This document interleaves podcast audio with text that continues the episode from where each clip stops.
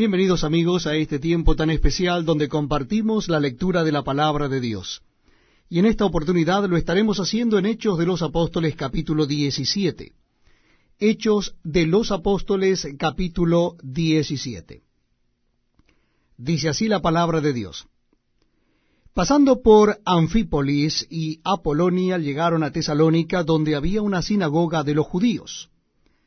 Y Pablo, como acostumbraba, fue a Helios, y por tres días de reposo discutió con ellos, declarando y exponiendo por medio de las Escrituras que era necesario que el Cristo padeciese y resucitase de los muertos, y que Jesús, a quien yo os anuncio, decía él, es el Cristo. Y algunos de ellos creyeron y se juntaron con Pablo y con Silas, y de los griegos piadosos gran número y mujeres nobles no pocas.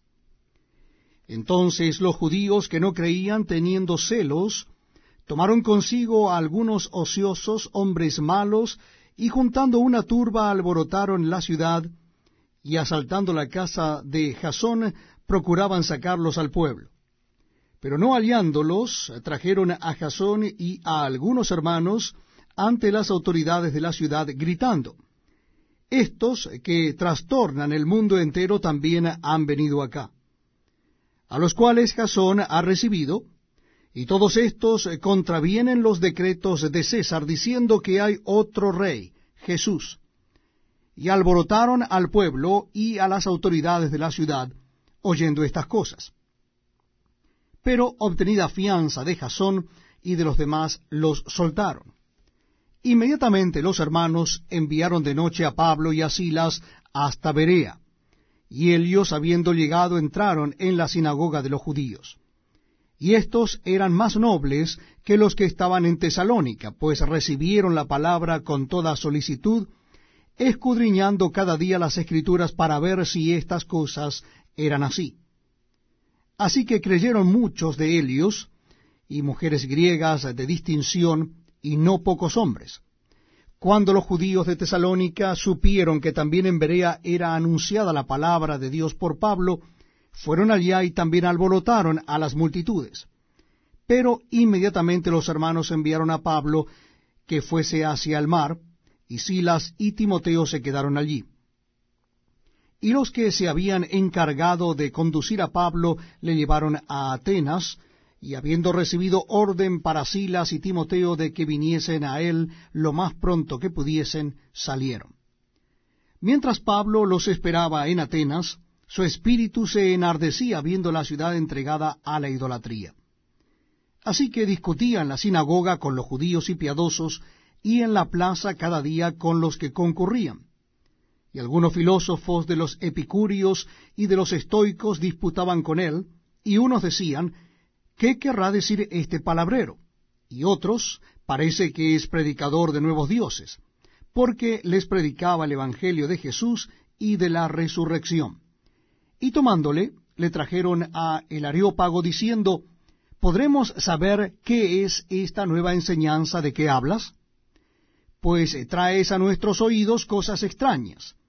Queremos pues saber qué quiere decir esto porque todos los atenienses y los extranjeros residentes allí en ninguna otra cosa se interesaban sino en decir o en el oír algo nuevo.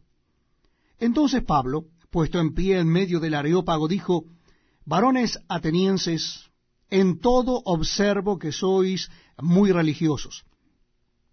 Porque pasando y mirando vuestros santuarios, allí también un altar en el cual estaba esta inscripción, al Dios no conocido. Al que vosotros adoráis, pues sin conocerle, es a quien yo os anuncio. El Dios que hizo el mundo y todas las cosas que en él hay, siendo Señor del cielo y de la tierra, no habita en templos hechos por manos humanas, ni es honrado por manos de hombres, como si necesitase de algo, pues Él es quien da a todos vida y aliento y todas las cosas y de una sangre ha hecho todo el linaje de los hombres, para que habiten sobre toda la faz de la tierra, y les ha prefijado el orden de los tiempos y los límites de su habitación, para que busquen a Dios, si en alguna manera palpando pueden hallarle, aunque ciertamente no está lejos de cada uno de nosotros. Porque en él vivimos y nos movemos y somos, como algunos de vuestros propios poetas también han dicho, porque linaje suyo somos. Siendo pues linaje de Dios, no debemos pensar que la divinidad sea semejante a oro, o plata, o piedra, escultura de arte y de imaginación de hombre.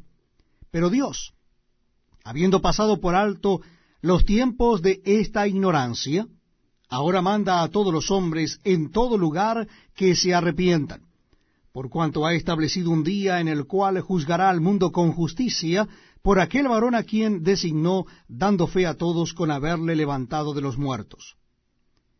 Pero cuando oyeron lo de la resurrección de los muertos, unos se burlaban, y otros decían, ya te oiremos acerca de esto otra vez. Y así Pablo salió de en medio de ellos. Mas algunos creyeron, juntándose con él